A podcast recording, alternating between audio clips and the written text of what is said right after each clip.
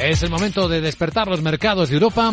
Dicen eh, las pantallas de CMC Markets que la sesión viene bastante plana en la apertura al menos en los principales índices, cuyos CFDs cotizan sin grandes movimientos, con ligerísimas subidas de una décima el del Eurostox en 4.175, el del IBEX dos décimas, son 16 puntos lo que sube a 9.057, con ligera recogida de beneficios en el SP500 en Estados Unidos, dos décimas de recorte en 4.081 después de cerrar un buen mes de enero. El mes de febrero ha comenzado ya en los mercados asiáticos con subidas también suaves a pesar de que los datos PMI de la industria del sector manufacturero han mostrado contracción. En China, en Japón o en Corea del Sur, donde han marcado récord histórico de déficit comercial, es muy llamativo este país porque es un líder mundial de semiconductores y las exportaciones de chips de semiconductores le han caído más del 44% en el mes de enero. Sandra Torrecillas, buenos días. Buenos días. Hoy tenemos eh, dos eh, partes. La primera, vamos a conocer un dato importante en la zona euro, el IPC del mes de enero. Recordamos que en diciembre ya se moderó por primera vez en meses hasta el 9,2% y eso alimentó la esperanza de que la subida de los precios hubiese tocado su techo. Hoy vamos a poder comprobarlo. Las previsiones apuntan a una bajada en enero hasta el 9% interanual, una caída del 0,3% mensual. Pero ojo, la subyacente porque podría repuntar. Y también vamos a ir conociendo ya en unos minutos los PMI del sector manufacturero del mes de enero. Y por la tarde, aunque ya ha cerrado el mercado, esperamos eh, la rueda de prensa y la conclusión de esa reunión de dos días de la Reserva Federal, además de encuesta ADP de empleo no agrícola y gastos de construcción. Entre los protagonistas de hoy hay algunos grandes con resultados que pueden llamar mucho la atención como los del BBVA. Con un eh, beneficio récord de 6.420 millones, una subida de un 38%, ha calculado ya cuánto le va a costar el nuevo impuesto a la banca, 225 millones de euros. Además, eleva dividendo complementario y tiene también nuevo plan de recompra de acciones. ¿Y los de Vodafone? En este caso, eh, se ralentiza el crecimiento de sus ingresos por servicios hasta el 1,8% en el tercer trimestre fiscal. Venía de bajar un 2,5 en el segundo y explica sobre todo los descensos registrados en Alemania, en Italia y en España. En España los ingresos le han caído un 8,7%. Saludamos a don Jesús Sánchez Quiñones, director general de Renta 4. Don Jesús, ¿qué tal? Muy buenos días. Buenos días. Además, el día de la reunión de la decisión de la Reserva Federal de Estados Unidos, creo que el consenso está esperando una subida ya de 25 puntos básicos, ya moderando, ¿no? El ritmo.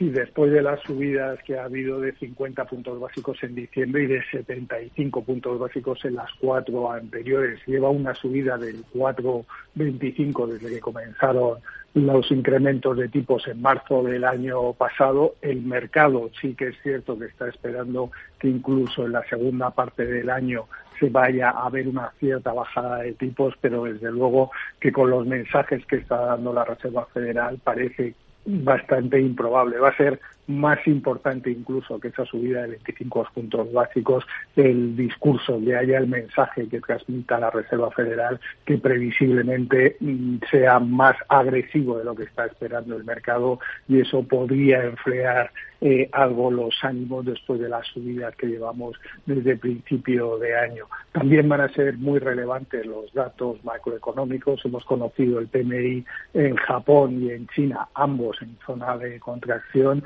y en la eurozona, aunque sí que es cierto que el IPC que se vaya a conocer hoy vaya a ser algo inferior al anterior, todavía va a estar en torno al 9%, muy por encima del objetivo del Banco Central Europeo y, por tanto, sí que son razones adicionales para que el Banco Central Europeo mantenga su discurso bastante tensionador respecto a las subidas que mañana previsiblemente serán de 50 puntos básicos.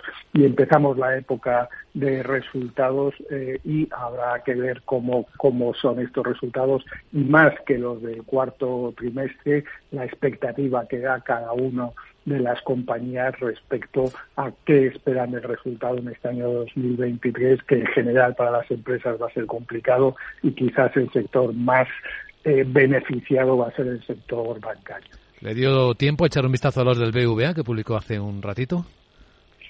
En, la, en la primera vista sí que lo que ha comenzado, parecen buenos, al menos en los eh, las cifras finales sí que ha anunciado un aumento del dividendo y recompra de acciones y quizás lo más interesante va a ser la conferencia que dé eh, posteriormente para ver cuáles son sus previsiones para este año y ver algunos puntos que mm, quizás haya que analizar como su posición en Turquía. Don Jesús Sánchez Quiñones, director general de Renta 4, gracias por acompañarnos y buen miércoles. Muchas gracias, buenos días. Además, en el foco tenemos otras, otros protagonistas, Sandra. Sí, como el grupo Audax, eh, que acaba de confirmar a la CNMV un acuerdo con SEL. Este último se va a convertir en proveedor externo exclusivo de electricidad y gas del grupo Audax en España durante un plazo inicial de cinco años. Este acuerdo dice la firma que va a tener un impacto inmediato en su fondo de maniobra, que va a impulsar los objetivos comprometidos en su plan estratégico y que va a mejorar de forma inmediata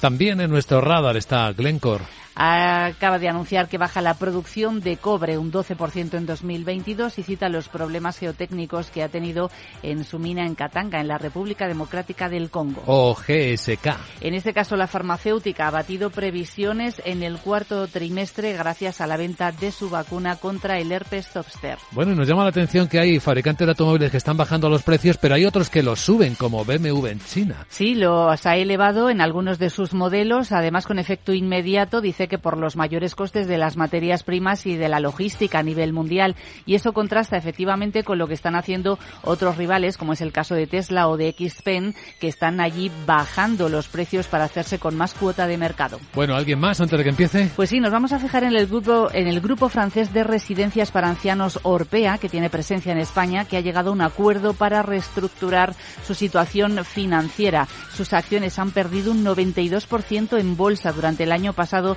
después de que se publicase un libro en Francia en el que se describían posibles malas prácticas en sus residencias.